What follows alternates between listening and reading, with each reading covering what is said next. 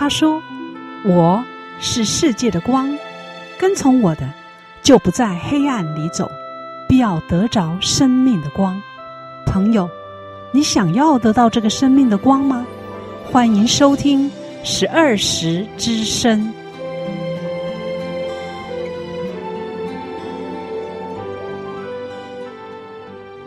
听众朋友平安，欢迎再一次的收听十二时之声。本节目播出的时间是每周六早上八点到九点，在 FM 八八点三长荣之声。欢迎您按时收听，我是今天的主持人敏雄，我是桂芬。希望在接下来的一个小时节目中，能带给你心灵的亮光以及收获。首先，让我们来听阳光小语，这是记载在新约圣经罗马书十章十三至十五节。因为凡求告主名的，就必得救。然而，人未曾信他，怎能求他呢？未曾听见他，怎能信他呢？没有传道的，怎能听见呢？若没有奉差遣，怎能传道呢？如经上所记，报福音、传喜信的人，他们的脚中何等佳美！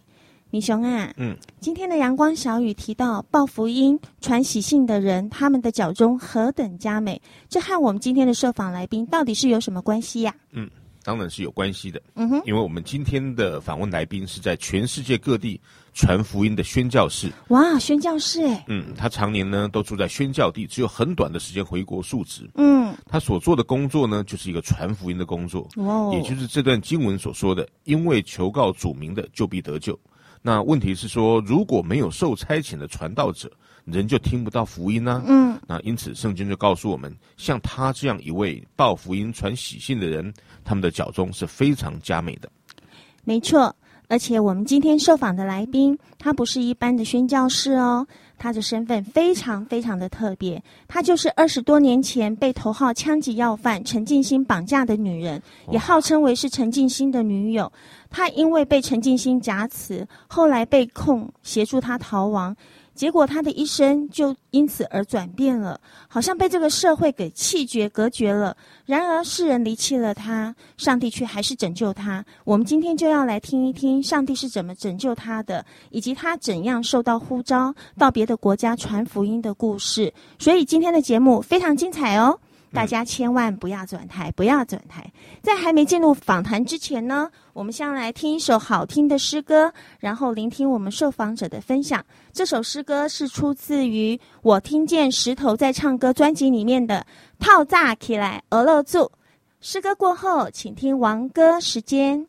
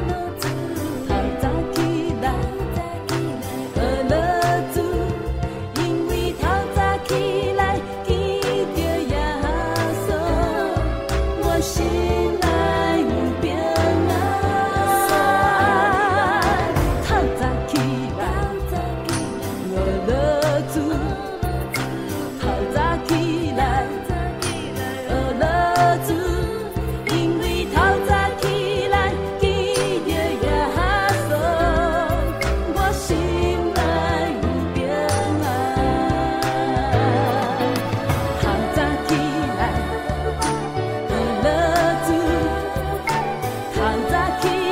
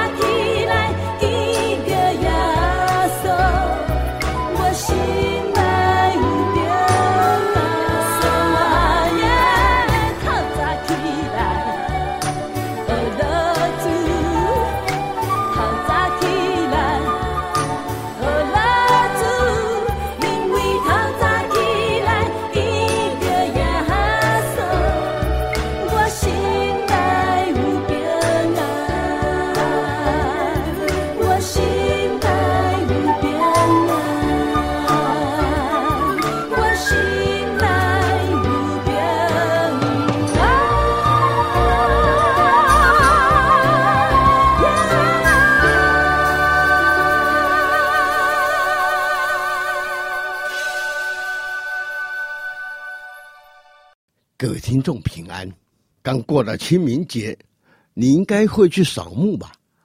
孔子说：“慎终追远，明德归厚。”每年清明节，十二时教会以及长老教会都会要所有的会友扫墓。我的祖父、父母都葬在机场旁边的基督教公墓。我们全家每年至少上山扫墓两次。一次是过年，一次是清明节，这两大节目墓园车潮满满的。那么我家呢，分别骑了三部机车上山。过了清明，就是俗称的暮春。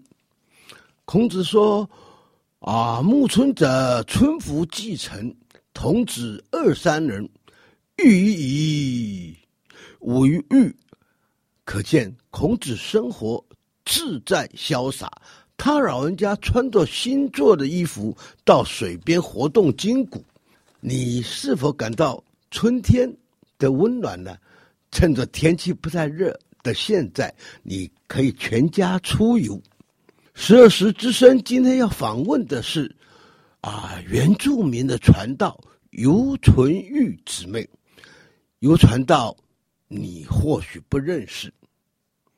二十一年前，他可是一件凶杀案、强暴案的受害者。当时那件大案的人物，如今依然赫赫有名。那我在这里细说二十一年前的往事，提醒你的记忆。二十一年前，艺人白冰冰的女儿白小燕命案，主角是陈静心，杀了白小燕，又挟持了驻华使节夫妇。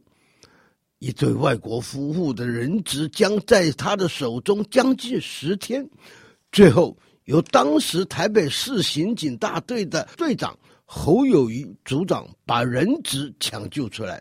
侯友谊现在是新北市的副市长，也正在积极的啊投入下任的市长的选举。那么陈进兴当然伏法了。白冰冰依然在演艺界。至于被判刑三年八个月，今天的受访者尤纯玉小姐，当时才二十岁。据一周刊采访的报道，当时尤小姐是无意中被陈进兴闯入租屋处，三天被性侵害两次，第五天逃脱，找他的继父报案。年轻。单身二十岁的游纯玉经此打击，痛不欲生。头十年，他酗酒，他失忆，他冲动，让所有的人都感觉到他是个不可救药的人。他也自己认为所有人都离弃他。经过一番的挣扎、痛苦、考验，他信了基督教。如今他是基督教传道人，在云嘉南地区传道，同时也在原住民部落把自己生命转折告诉所有的人。当你听到他的话的采访，你会相信那是基督的爱在改变他。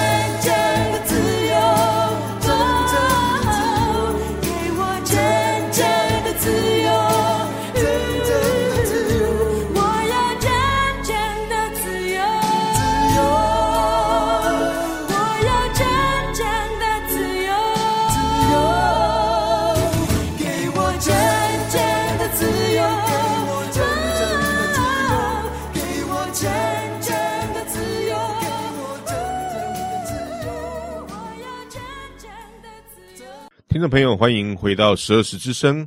刚才您所听的这首诗歌呢，是出自于《给我真正的自由》这个专辑当中的同名歌曲《给我真正的自由》。那我们刚才在节目的一开头谈到，今天要谈的一位宣教师的生命如何被上帝改变，并且他怎样回应上帝的呼召。嗯，桂芬，赶快帮我们介绍今天的特别来宾吧。好啊，今天我们受访的特别来宾是伊丽莎宣教士，她就是二十多年前被头号枪击要犯陈进兴挟持的女人。伊丽莎，请先跟听众朋友们问声好吧。好的，各位听众们，大家好，我是伊丽莎，很开心可以在这个节目空中跟大家相见。哇，伊丽莎好漂亮哦，明雄对不对？嗯，没错。谢谢。长得好像外国女孩子哦。对啊。谢谢。是。OK，那我想哈、哦。这个陈信兴当时这个、这个故事啊，非常的轰动啊，而且人心惶惶啊。不过年代已经久远了，要不要来先谈一谈当时你怎么会被挟持的这段故事？嗯、呃，其实为什么会被挟持哦？其实我自己。也不晓得为什么，因为当时的时候我是在自己的租屋处，而且是大白天。呃，首先呢，我想先 澄清一下，呃，媒体讲的我不是他的女友，其实我跟他完全不认识。哦，对啊，对，有时候媒体都会很夸大了。嗯，是，呃，那个时候因为我年轻嘛，大概差不多十九二十岁的时候，嗯，那前一天我非常记忆深刻，就是在前一天的时候，因为跟朋友是呃有庆生。因为庆生就会喝酒，喝了酒之后，我大概是在对凌晨，大概应该已经清晨，大概三四点左右回去了。嗯、白天的时候我是睡觉的状态，嗯、那他是闯就冲进来，对，他是闯空门。那时候门没有锁好，还是他把它敲开？他敲开的，敲开。对，那你都没有听到声音就是了。没有，因为那时候我醉了。啊，那好可怕哦。哦对呀、啊，对，而且重点是白天呢。嗯。哎，那你们邻居呢？在台北，其实邻居我隔壁住谁都互不相信，对，都都不都不认识，是是是，都不认识。那当时，嗯，发生了什么事情？嗯，发生了什么事情？对，发生了就是那个时候，我是在租屋处休息睡觉。当我醒来的时候，有意识的时候，因为我一直觉得有人在碰你，对，然后再来就是有一个东西架在我的脖子上，哦，就拿着刀，是不是？对，哇。对，是。然后当我醒来，就是迷迷糊糊的时候，我第一印象就是我看到一把刀，然后我就不敢动。哇，好可怕！然后结果他就叫我不可以出声。嗯、那伊丽莎听起来当时应该看似像是一位受害者，是可是为什么后来有些媒体却说你去协助陈静心逃亡呢？其实因为那时候我还年轻，而且我觉得再加上那个时候我们台湾的整个保护呃受害者的。制度并没有这么的好，嗯，那么为什么会出现这样子的媒体的舆论？其实对我来说，我也是很想要知道为什么会变成说我是协助的，对、啊，而且还说呃我是他呃从前女友，对，其实我跟他完全都不认识，嗯、然后再来就是我是被挟持的，我是被软禁的，哦，所以是被软禁了好几天，嗯、所以在别人认为以为你们是男女朋友在一起，我不晓得为什么会有出现说呃。甚至甚至还有更不好听的话，就是更不好听的，嗯、我都有听过。嗯、那其实为什么会出现这样子的？我其实我。不晓得为什么，是为了想要有人看报纸吗？还是怎样？嗯、对，那其实我真的要呃很坚决的说，其实我不认识他，是，是因为毕竟那一把刀子就架在你脖子上，你能怎么样呢？呃、要是我，我一定也是吓得要命。其实还还有枪，还有枪，对对对，他真的是非常恐怖。所以这样子的一个事件哈，就造成你生命当中一个非常大的一个转变。对，嗯、其实应该要讲说，其实呃，我那个时候北上。其实呃，也应该是讲说年轻嘛。年轻的时候，其实那时候只有呃二十。我遇到这件事情的时候，大概差不多十九二十岁。嗯。然后那个时候，其实是带着一个就是有非常美好的前程，然后而且嗯，嗯，就是觉得在台北这个地方会有很好的发展，嗯、准备才要展翅高飞的时候。对，其实就在二十岁当下就遇到这种事情，其实对我来说就是掉到一个人生最大的谷底。没错。完全，嗯，而且好像媒体认为说你做了一些什么不应该做的事情啊，或者等等的不好听的话，嗯，就可能造成你找工作或者是做其他事情会不会受到阻碍？那个时候，你说这件事情之后嘛，嗯，你说这件事情之后，我几乎我的人生就等于是空白。我为什么会讲空白？嗯，因为那个时候，呃，开始。就要面对司法，哦、然后就要面对法律的问题，再加上我自己本身还年轻，嗯、然后对法律的很多的呃知识上的不足，加上自己本身身体肉体上受到的伤害，再加上报章杂志、舆论媒体。种种接受到的那种伤害，其实我根本都没有办法工作。那时候我那一段时间其实就是完全就是一直都在喝酒，我没有喝酒，我没有办法睡觉。天哪！你看当时当时还未满二十岁的一个小女孩，她经历了肉体的折磨、精神的折磨，甚至于名誉上的折磨。是你当时应该是都没有办法走出去面对群众的，对不对？没有办法，我甚至连那家人呢？家人我甚至连面对我的家人都没办法。更何况，就是我应该讲说，我连面对我的家族都没有办法。那我连面对我的母亲，其实我也是少言寡语的，已经个性都变了。嗯、然后，其实在这段时间当中，就是其实我自杀过好几次。哇！嗯非常的惨的一个年轻你你一个人住吗？嗯、没有，那个时候就是发生了这些事情之后，就是我的我就跟家人一起住。其实当我有第一次自残的时候，我的家人其实就已经呃没有办法，特别我的妈妈，那就没有办法让我离开她的视线。但是我那个时候其实是呃想要死的心意是非常坚定的。哦，听起来真的好心痛哦。嗯、那后来。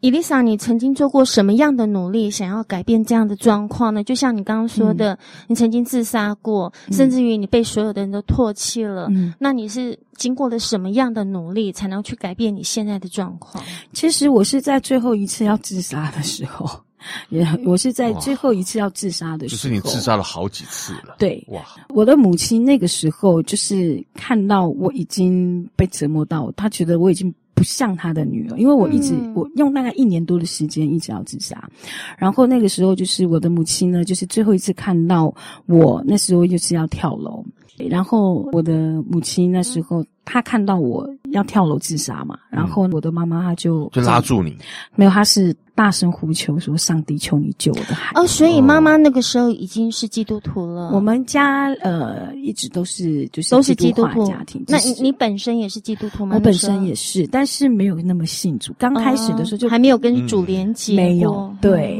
觉得信仰不过就是只是三代基督徒那种感觉，对，理所当然你就是基督徒这样子。然后就在那一次的时候，我的母亲就大喊的一句说：“上帝，求你救我的女儿！”当下。我就好像有点清醒过来了，清醒过来，我好想哭。对，清醒过来就想说，对啊，我死了能代表什么？嗯，因为其实，在那当中，其实我一直不断的埋怨神，就想说，你为什么不让我死呢？你让我死不是更好？人家也会觉得说他好可怜哦。对，那我听起来觉得啊，好心痛。但这毕竟不是一种解决事情的办法。对，后面的时候我就选择了，就是呃，自我封闭。其实我对任何人就是没有办法敞开心，嗯、然后即便连对我的母亲、我的呃兄弟姐妹，也没有办法去谈到那么内心深处的话语。然后那时候我家人其实很害怕我，因为我一直不断受到伤害，即便是呃打开电视啊，或者是、舆论的伤害。对，然后其实那个时候我们家人那时候就是都会。避开去看那些电视台之类的，然后也会不敢在我面前提，就在连在我面前讲话都会非常的小心。嗯、那其实我那个时候就是呃，已经就变得都没有办法完全相信人，嗯、没有办法相信人。其实包括我，我不知道我妈听到这句话会不会难过。其实那个时候，即便连我母亲那时候，我都也没有办法完全对她敞开心。她讲的话，其实我都会觉得有点折扣。任何一个人，因为在那个很伤痛的时候嘛，那这样的时间大概有延续了多长一段时间？其实一直到我再次回到教会，大概几年，大概有十六十六年，十六年这么长的时间，差不多。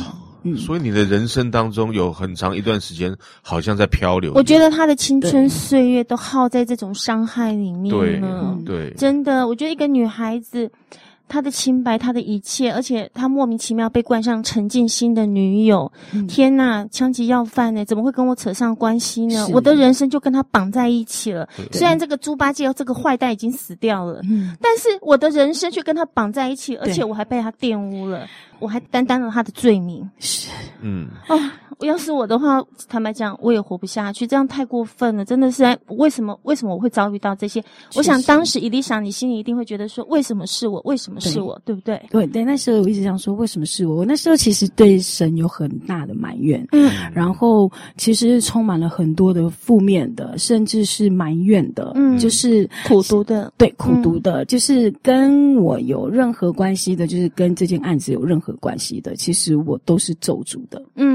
啊，我都会觉得说，都是因为你们，所以我才会这样子。然后都是因为，呃，你们呃办事不力或者是怎样，然后我才会这个样子的。然后居然我还要来背负所有的一切的罪。然后那时候我就跟神说：“我说神，我一定是你最失败的作品，然后你一定是最讨厌我的。”所以才会有这样子的事情发生。哇！哦，听到伊丽莎的故事，真的这上半段感觉到好心痛哦。不过我相信伊丽莎现在能够成为宣教师，一定是毕竟经历了一番生命的更新，是获得拯救，获得盼望。是，呃，那来休息一下，来听一首伊丽莎加上她带来一个小妹妹来跟她一起配搭，来唱一首很美好的诗歌。这首诗歌呢，叫做《石架上的爱》。当我一听到这首诗歌的时候，我觉得这就是为我量身定做写的。我到现在没有办法再选到第二首可以来代表我对神的感动。你可以简单讲一下为什么对这首诗歌有这么大的感动？嗯呃，其实你听了就会知道了。Okay, 哇，那我们来听哦。对。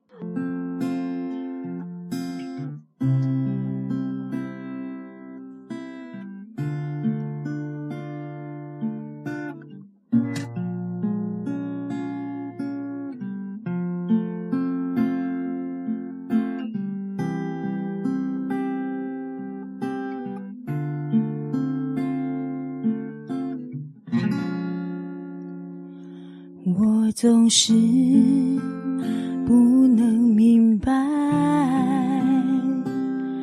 你为何不会松开手？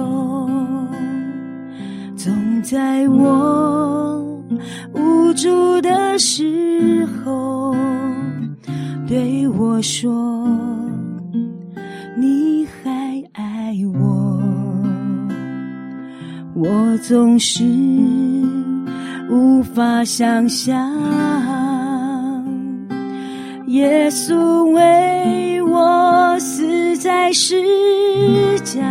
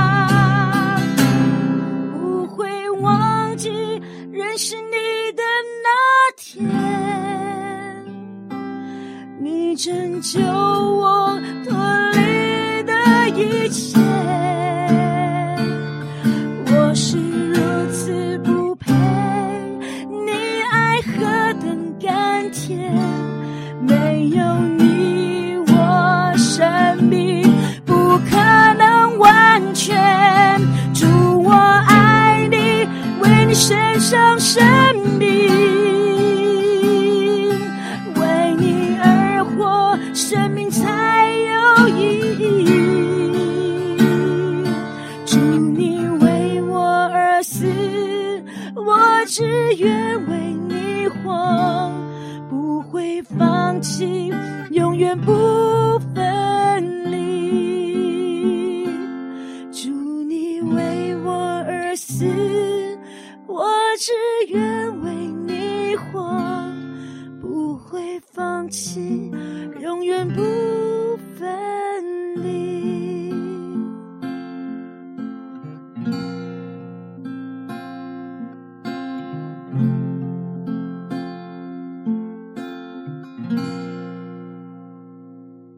众朋友，欢迎回到十二时之声。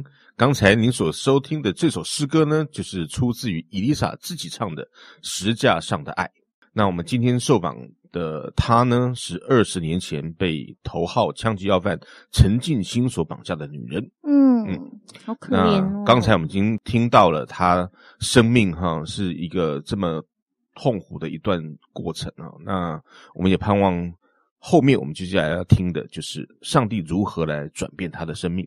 是啊，伊丽莎，刚才我们听了你的遭遇，实在是真的不敢想象。诶，当你的生命已经到了谷底，结果呢？上帝他到底是如何拯救你的呢？嗯，呃，其实呢，我过了一段很漫长的黑暗的人生。嗯，那么是一直到呃，我的妹妹，哈，我的妹妹，嗯，然后她是已经就是。我姐姐妹妹是比我先回到教会，嗯，然后我们教会那时候刚好在办恩惠相遇，哦，对，刚好在办恩惠相遇。那时候我妹妹其实，在之前就一直邀请我，我就跟她讲说，我不要去。嗯，那时候我妹妹就跟我讲说，你需要耶稣什么的，我就讲说，没关系，我现在就很好。然后他就讲说：“没有姐，你一定要，你一定要接受这个神。”他说：“你你来。”就跟我妹讲说：“够了。”我说：“你再讲我会翻脸。”然后那个时候我就拒绝了。十六七年的时候，没有没有没有，就六年前。六年前，对啊，所以你当时六六七年，当时在服刑的时候，你完全都没有接受耶耶稣你的救主。应该讲说，神没有让我在那个时候去认识他。对，因为我我我我就讲，我过了大概十几年的黑暗黑暗期。对，然后其实我是包括连。我对我自己的家人都没有都没有办法敞开心，没有办法，因为我觉得那个时候我没有办法敞开心，是因为我觉得我好像他们的羞辱，对，然后所以我那个时候神没有让我回到他面前，我觉得应该他是要让我走到真的就是完全的固定，嗯，对。那时候呢，我妹妹就是我觉得也是应该是神给她的策略吧，她那个时候呢就在那个 Facebook。然后就直接的问我说：“我们教会要办恩惠相遇，他的日期还未定。他说你要来吗？”哇，那时候后面留言就很多人就讲：“哇，好好哦，妹妹对姐姐好好。”他说：“诶，成家很好啊什么的。嗯”然后我就想说，如果我这个时候拒绝他，好像 好像不好意思。对，我就想哦，好啊，我就这样子讲，很勉强的去的。对，我就留了哦，好啊。可是你知道吗？神就抓住了我自己说的这个好啊，在二零一二年的时候。九月份，我们那时候教会办，然后我就、嗯、我就进了教会。九月二十九，哇！那时候我是带着一个很敷衍啦，就反正就观望，就想说啊，反正我就出现一下，就因为我的，因为是不好意思的，勉强来参加，对，因为我的姑妈啦，她、嗯、还有我的表姐啦，是，还有就是我的，就我的家人几乎都在那里聚会，嗯，然后我就想说，好啦，反正我就去出现一下，然后我就想说，我只是做个交代，嗯，然后我想说，反正也很少会见面嘛，我心里是这样想，对。对然后去了教会之后，因为我还停留在那个我就是主日学跟青少年时期，就是。嗯我们那个你年少的时候去教会的感觉，就是长长的板凳，然后呃，牧师在台上讲，然后就是不知道是他看我还是我看他，嗯，还是停留在那个时候。所以你可以看，我已经离开教会很久，嗯。然后当我一到教会的时候，哇，就是因为恩惠相遇，真的哇，我觉得这太充满爱了。那个时候就是来迎接我的一个那个就是长老，嗯，非常亲切的。然后我。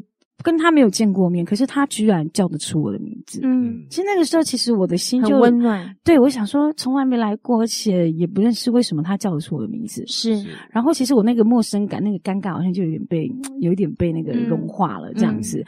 然后，当我一到我们教会二楼的时候，我就想说，哇，这个是。教会吗？我想说是餐厅吧。那个时候，哇，布置的非常非常漂亮，然后让我没有那么大的一个警戒心，然后也没有那么大的防备。嗯，然后就是从每一个人的从敬拜啦，然后从我们牧师的，就是呃教导，我就觉得我被吸引了。我想说，哇，为什么以前我都不知道？就是这个信仰到底跟我什么关系？嗯，然后呃，而且每个人在敬拜，特别在敬拜的时候，那其实我也蛮喜欢唱歌的。嗯，那时候我心里面就有一个小小的声音说：“哇，我也好想这样子来敬，就唱歌。嗯”那时候我还不会讲什么属灵的话语，我还不会。我说：“哇，我也好想这样唱这些歌，应该会很棒。嗯”那个时候的感觉是这样子。哇对，上帝都听祷告，连这样子的祷告他都听。对，后来呢，就是。当下完毕的时候，我还没有回到家，我的那个理智呢就马上回来了。嗯，我就想说，我刚刚在干嘛？因为我我有感动到哭，我想说。我刚好哭，我想说我，我我怎么了？然后我就想说，我不可能，因为你知道，就是在办恩惠相遇，就是它是固定的，嗯，每周对，好，我们教会是每周六，而且是为期十周。哦、嗯，我就想说，我的工作怎么可能？我心里就想说，哪有可能啊？这样子。然后那时候我就已经想好了很多的，就是理由，理由 然后就是要来推脱说啊，我没有办法，嗯、因为我那个时候我的工作是一个月只能休一个礼拜六跟一个礼拜天。嗯，哦，所以你已经回。去工作了，对，那已经是相隔十几年以后的事情了嘛。Okay. 之后呢，就是呃，我就已经决定要放弃参加恩惠相遇。可是你知道吗？在就十月四号，也就是下个礼拜四，嗯，为什么会记得很清楚？因为那时候刚好排休，嗯，那时候圣灵就来造访我，嗯哼，我经历了第一次圣灵的造访。怎么造访法？那时候呢，就是我下午呢，就是因为我租的是套房嘛，对我在工作，是就是在新竹科学园区。那时候是大白天哦，嗯，然后那时候我就是开电视嘛，在看电视嘛，然后哎就刚好有一个声，就是不是刚好，就是有一个声音，它非常清楚的，它不是从我心里面的，而是好像人在对我说话，嗯，就对我说祷告。那时候我就刻意把那个电视关小声。那时候我想说，我是不是听错了？对，我想说怎么会有怎么会这样？而且是我一个人而已。嗯，然后我想说我应该听错了，然后我想说我可能。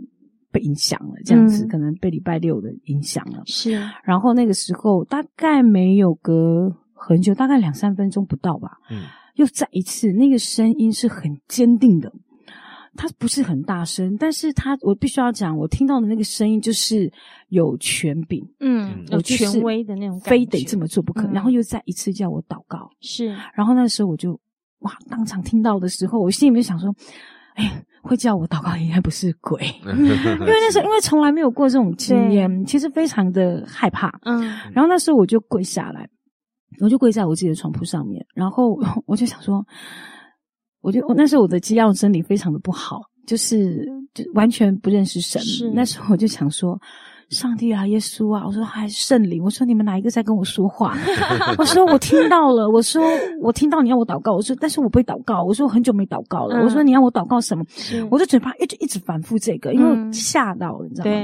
然后就在那当下的时候，然后当然这是我个人的一个经历神的一个，就是自己的一个经历，属灵的经历。嗯、那个时候呢，我在意象当中，我就看见就是一条牛仔裤。嗯嗯哼，我不像人家想说意象看到什么风啊火啊什么牛仔裤，对，然后结果我看到牛仔裤，然后我看到有一个小女孩，我当然没有看到脸，但是我知道这个人是我。哦。然后那个时候我就看到，我到那个牛仔裤那边，我的手就一伸，就是抽一张以前那个蓝色的五十块，嗯，我就知道是我在偷钱。然后我知道我犯罪，我知道这个，我后面才知道这个叫做神让我看到异象，让我做认罪性的悔改祷告。哦，对，然后哇，那时候我就知道我在偷钱，我就开始哇，就是你你的童年曾经有做过这些事情，这些但是你已经忘记了，我都忘记了。然后神就启示你，让你做这样认罪认罪悔改的祷告。对，然后我就我就吓到，我就我知道我在干嘛，然后我就说我说哇，我偷钱，我说我偷钱，我就说啊，我不应该偷钱，偷钱是罪，我就开始做认罪悔改祷告，连包含就是。是我以前抽偷抽的第一支烟，然后画面也出来了。对，我一直以为说我应该是在 国中的时候，可 可能我一直以为是那个时候，但是没有。然后那个时候我看到，就是因为呃，我我我老家呢，山上呢，就是我同学他们家住我家对面，他父亲会抽烟，嗯、因为我的。外公外婆，嗯，他们是爱主，他们不抽烟喝酒的，不烟不酒的。嗯，然后那时候我以前那时候还很小，我想说他干嘛要抽烟呢？为什么那个那个那个我同学的爸爸都要抽烟？然后那一次呢，他就抽了烟，然后他丢在地上，他没有踩熄。然后那时候他就这样子走过去，我就嘣嘣嘣，我就把他从地上捡起来。我看到的意象就是我。捡过去捡起来，然后我就偷抽烟，这是我的第一个第一口烟。哇，原来神都纪念，吓死我了！然后赶快说哇，我抽烟啊什么的。然后我都喝酒，我第一杯喝的酒是米酒，嗯，还加了一颗话梅。我现在哇，我都不记得了，我都不记得了。上帝让你看见这些你以前做过的事情。对。天呐，哇那我小时候做过好多错事，嗯、我自己也都很很很对呀、啊，对，所以我就特别光照你，对，所以我一直都很相信我们的神是公益行事每一件事他都记得。阿门。对，所以那个时候我就开始做认罪的悔改祷告，然后一直到呃，神把我带到我就是我们刚刚讲的。就是呃，就是我人生最悲惨的时候，然后就是我在最无助的时候，那个时候就是我看到我自己是躲在角落里面哭泣的，嗯，然后可是很不一样，就是神开启我的眼睛，然后让我看见我旁边站了一个人，嗯，虽然我没有看他的脸，但是他的身上非常的圣洁光芒，然后我看到这个人他抱着我，然后我看见这个手呢，就是。接着我的每一滴眼泪，他从后面抱着我，然后他的手是接着我的每一滴眼泪，然后我知道这人是耶稣，所以我非常感恩。哇。哇，真的听起来，我觉得我真的赶快要认罪悔改。我小时候做错过什么事？对啊、嗯，我们都是一样的，所以也就是说，是从这个时候开始，你的生命就被上帝得着，然后大大的翻转。是，我就开始渴慕神，因为我好奇你怎么成为宣教士的耶。呃，就是因为我因为第一次神的造访，我相信有神，嗯，有相信有神，然后我就跟神说，我愿意放下一切。我说，既然你是真实的神，我说我愿意跟随你，我就放掉了我当时的工作，然后我就全心的在我们教会的一个协会开始，神就带领我。呀，yeah, 嗯、我想这个如何成为宣教师，以及宣教师后来遇到的各种的困难，是嗯，还是一箩筐哈，那个会在下一集，下一集我们跟听众朋友预告一下，哦、我们跟啊伊丽莎有一一个约定，我们还有下一集是要来谈一谈他成为宣教师以后那遇到了哪些的困难？那我想最后一个问题就是。呃，如果听众朋友他有曾经遇到过像你前半段所讲的那些困难的话，嗯、你有没有什么话语想要鼓励他的？用很短三十秒的时间。如果说有这样子的经验的，我会鼓励你不要隐藏自己，不要封闭自己。嗯、如果你没有信仰的话，我会希望你可以。呃，就是透过专业的人士，或者是你旁边有任何人是你相信的，你可以对他来诉说。假设如果说你是有信仰的，我会希望你可以到。呃，你的教会找你所信任的属灵的领袖。是。假设如果说你现在听到这个这一集，如果你又是非基督徒，我相信神要你听到，在他没有难成的事。我希望你现在就可以开口呼求他。哇哇是！我觉得生命都充满了盼望。对，听众朋友，听完宣教士伊丽莎的分享，你有没有很感动呢？我们先来听一首诗歌，让你在诗歌声中回味刚才精彩的生命故事。稍后再回来分享我们的领受。这首歌是出自于《主我要遇见你》专辑里面的《主我要遇见你》。谢谢伊丽莎，谢谢。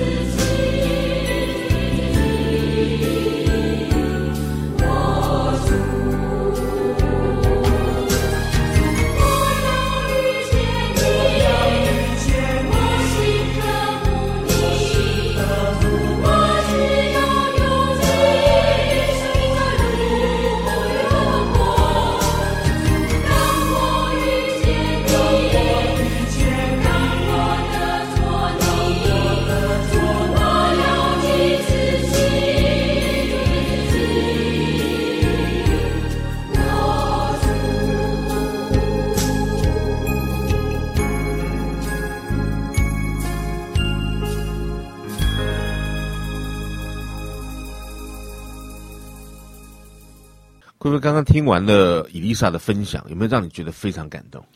哇！我到现在觉得还很激动。对呀、啊，我真的，我觉得如果我将心比心的话，我是伊丽莎的话，我当年只有十九岁，我是这个那么弱小、那么才刚进入社会的一个小女孩而已。那在完全不知情的情况之下，被这样子的枪击要犯陈进兴给挟持了，并且也在肉体上被他糟蹋了，被他软禁、嗯，什么事都不能做，只能照拿他拿着枪，只能照着他的吩咐而行。嗯、可是呢？外面的人却不这么看他，却把他当作是他的女友。如果是我的话，其实我会觉得，哦，我到底做错了什么？为什么这一切事情会发生在我的身上？所以他也在上一次的访谈当中哦，就是他也谈到了他怎么样十多年的的的里面，呃，他非常的痛苦。那后来上帝毕竟医治他了嘛？对呀、啊。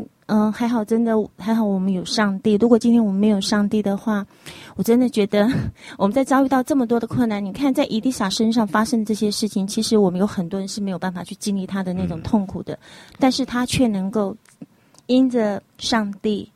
他放下了那些怨怼以及不饶恕，并且他愿意接纳别人对他的关怀，他敞开他的心，并且成为了一个很棒的宣教士。啊，他的生命就不一样了。是啊，而且也让我想到了一个故事，嗯、因为我好像听说后来陈进兴好像信主好像是这样子。是、欸，对，那。在听到那个伊丽莎的分享，就让我突然想到说，当时耶稣被钉在十字架上的时候，有两个人哈、嗯，是两个强盗也是被钉在上面。是，然后后来其中有一个说：“哦，你就可以救自己呀、啊。”哈，那另外一个说：“我们所受的跟我们所做的相称。”嗯，但是这个人没有做过不好的事情，然后就对耶稣说：“你的国降临的时候，求你纪念我。”结果耶稣就对他说什么？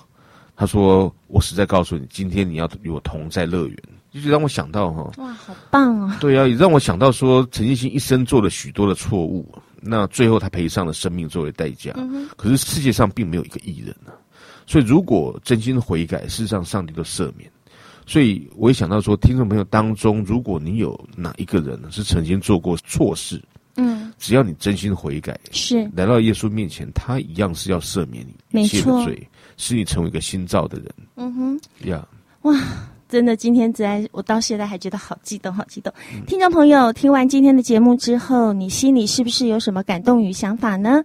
非常欢迎你来电与我们分享，电话是零六二九七七七五二。零六二九七七七五二，也非常欢迎您的来信。我们的信箱是邮政信箱六十四至三十九号，邮政信箱六十四至三十九号。如果你喜欢我们的节目，欢迎您推荐给更多的朋友一起来收听。认识这位美好、全人而且爱您的上帝。我们还有节目 CD，欢迎你来索取。当然，若是你想进一步了解我们的信仰，认识你最好的朋友耶稣，你可以索取函授课程。我们的牧师会带领你来认识这位满有慈爱、能赋予丰盛生命的上帝。更欢迎你在每周日早上十点来到我们十二时教会。地址是台南市安平区建平十四街二十五号，台南市安平区建平十四街二十五号，或是到你就近的教会听福音，都非常欢迎哦。最后，在诗歌声中与你说声再会，再会，愿上帝祝福您，拜拜。